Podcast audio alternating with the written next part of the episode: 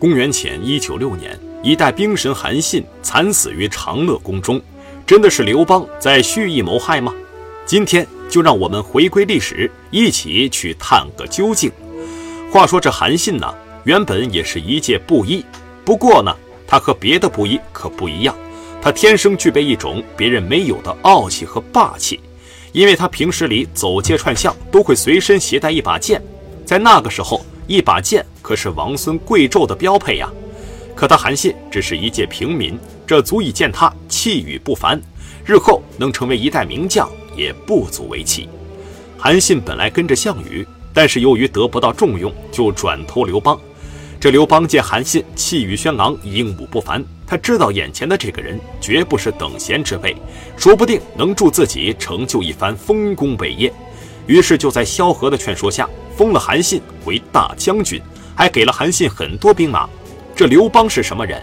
他就是个地痞流氓。虽然如今成了一方霸主，但他依旧改不了那种放荡不羁的性格。什么礼节礼貌，在他眼里都是溜须拍马的东西，一点也不实用。不过有人还说，这刘邦还曾把尿撒在儒生的帽子里呢。但是对于眼前这个韩信，他却是一反常态，改变了往日的作风。不仅封了大官，甚至还好吃好喝的招待他。刘邦赠予的这一切，可是韩信梦寐以求的东西呀！如今他全部都得到了，可以大展宏图，建功立业了。于是啊，这心里对刘邦是感激涕零，恩同再造啊！试问，这样一个礼贤下士的又开明的主人，谁不会去死心塌地的忠诚于他呢？于是得到刘邦的信任和重用。韩信也是将自己的军事才干发挥到了极致。公元前二零六年，这个刘邦啊，也是个大阴谋家。他趁项羽进攻齐国，于是就决定去占领关中地区，这样就有和项羽争夺天下的底气。关中地区位置特殊，易守难攻，如果在这里养精蓄锐，再好不过了。于是刘邦拜韩信为大将，以曹参、樊哙为先锋。利用秦岭栈道已被汉军烧毁，三秦王松懈麻痹之际，采取明修栈道、暗度陈仓之计，派大将樊哙、周勃率军万余，大张声势的抢修栈道，吸引三秦王的注意力。实则呢，自己却亲率军队潜出故道，翻越秦岭，袭击陈仓。章邯从废丘仓促率军驰援陈仓，被汉军击败，逃至废丘、郜氏一带。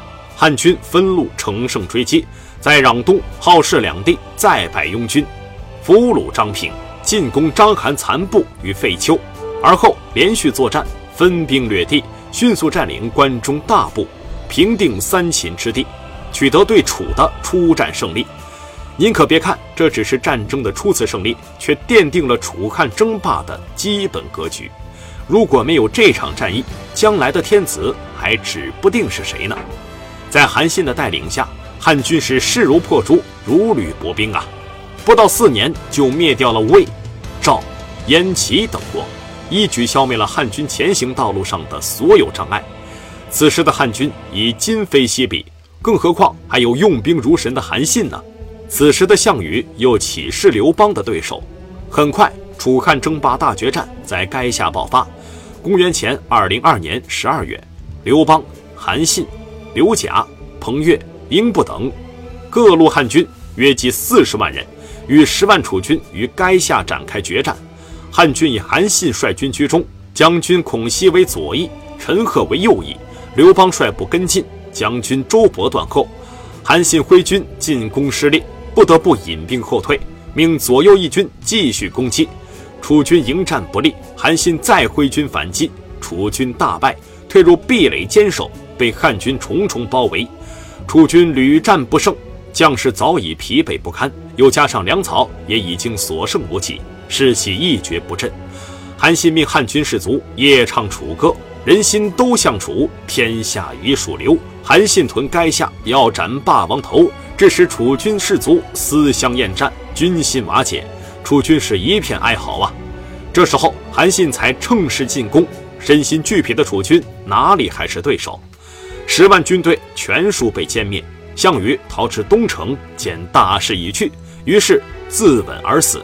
韩信这招真的是绝了，不费一兵一卒便让楚军溃不成军。楚汉争霸也以项羽自刎宣告结束，天下尽归刘邦所有。韩信虽然在军事上有卓越的才能，但是他在政治上却是个不折不扣的糊涂虫。为啥这样说呢？根据《史记·淮阴侯列传》中记载，韩信在攻打齐王的时候就犯下了一个非常严重的错误。本来呢，刘邦已经派遣郦石岐去说服齐王归降，这齐王也已经答应了。按理说，这个时候韩信应该做的就是静观其变，不再攻打齐王，或者说可以直接退兵。这毕竟刘邦才是老大嘛，该听的话还是得听。但是这个韩信，他想必是杀红了眼，他非不这么干，他非要这军队去攻打齐国。结果齐王以为郦时齐是假意劝降，好趁机让韩信攻打齐国，就把郦时齐给活活煮了。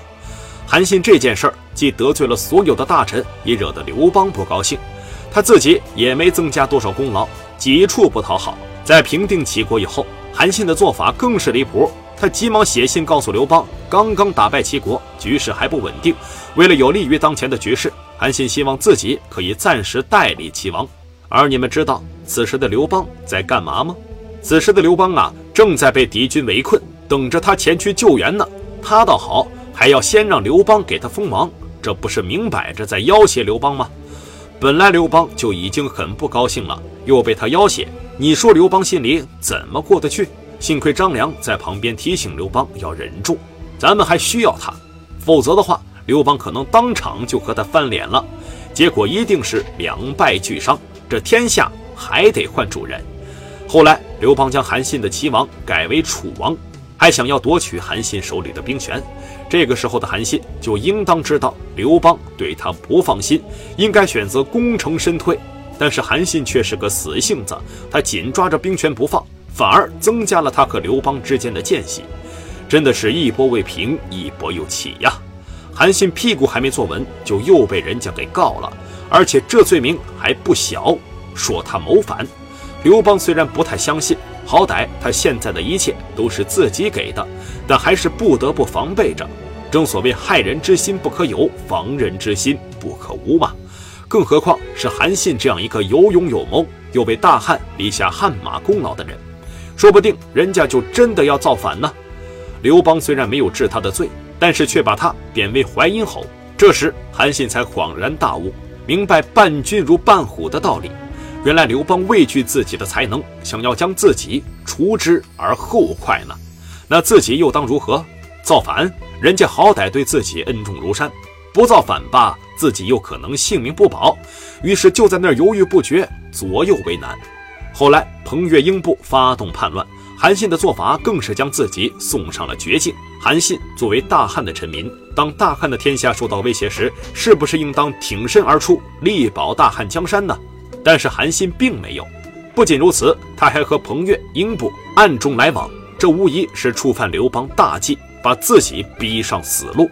如果韩信政治上是成熟的，他必须要有一个明确的抉择：要么忠于刘邦，向刘邦袒露心声；要么和彭越、英布一起造反，千万不能藕断丝连，彷徨观战。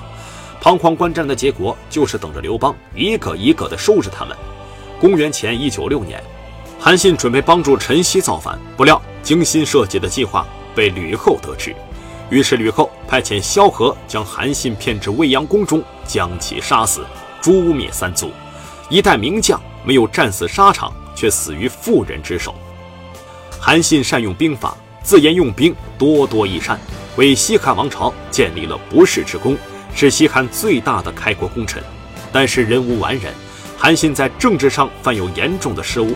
几次关键时刻都优柔寡断，最终死于妇人之手，他的结局可悲可叹，令人惋惜。